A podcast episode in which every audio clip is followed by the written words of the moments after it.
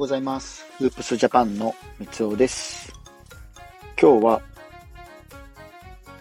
地方創生をするために必要なことということでお話をしてみたいと思います。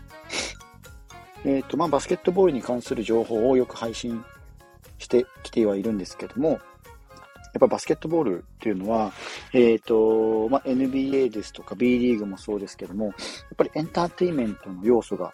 非常に、え、高いかなと思います。なので、えーとまあ、こういった形でこうエンタメ畑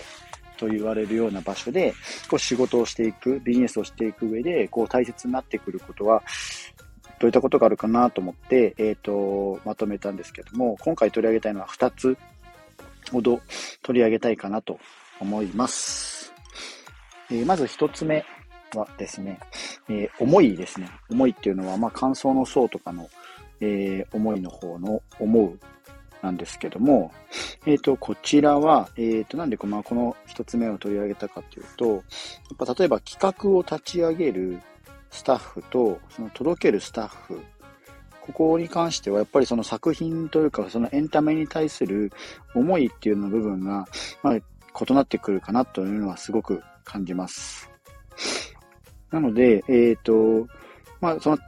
立ち上げたスタッフが、えー、立ち上げたんですけども、その後また届けるスタッフっていうのは、立ち上げたスタッフと違って、やっぱりこの、えー、エンタメの部分に対する、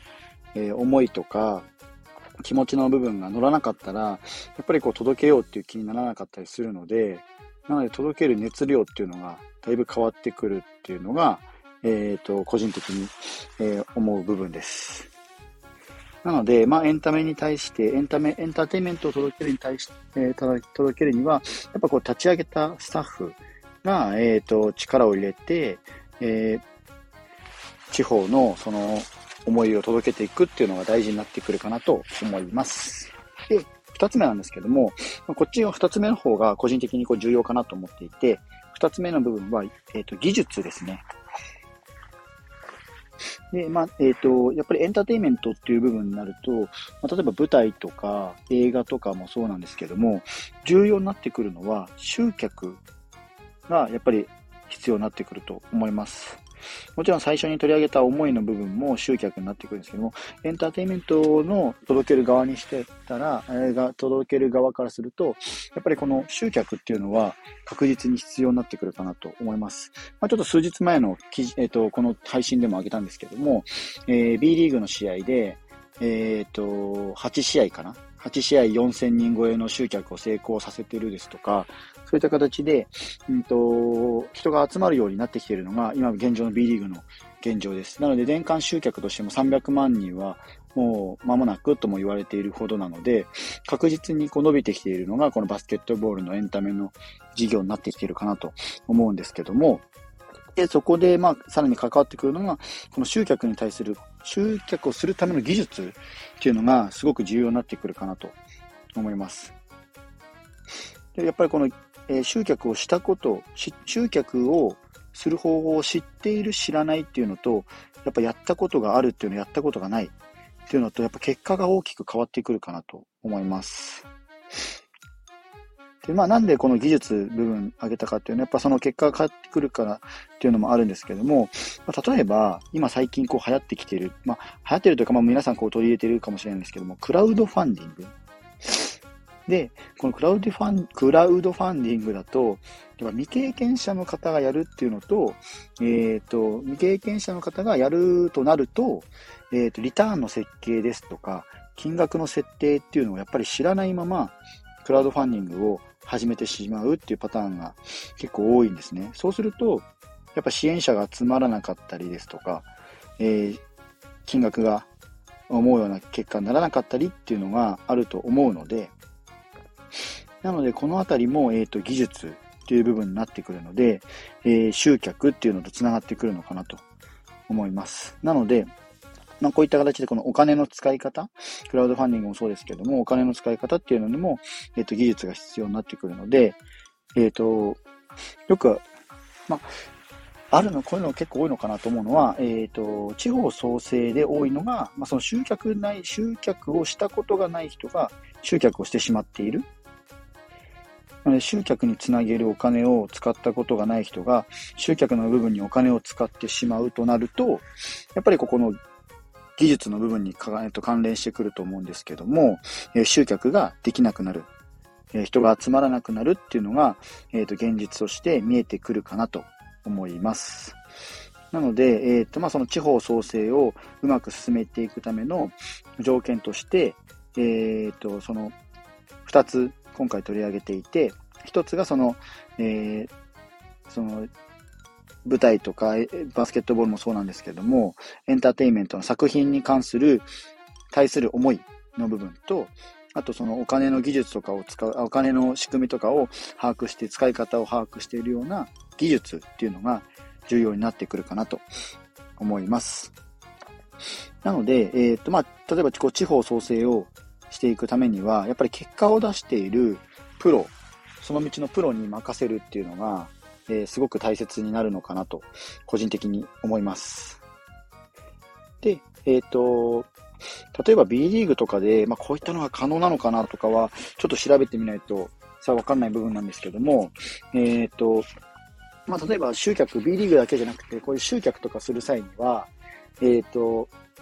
その才能、プロの方に地元の株とかを持たせてみる、買う、買ってもらうっていうのも一つの手なのかなと、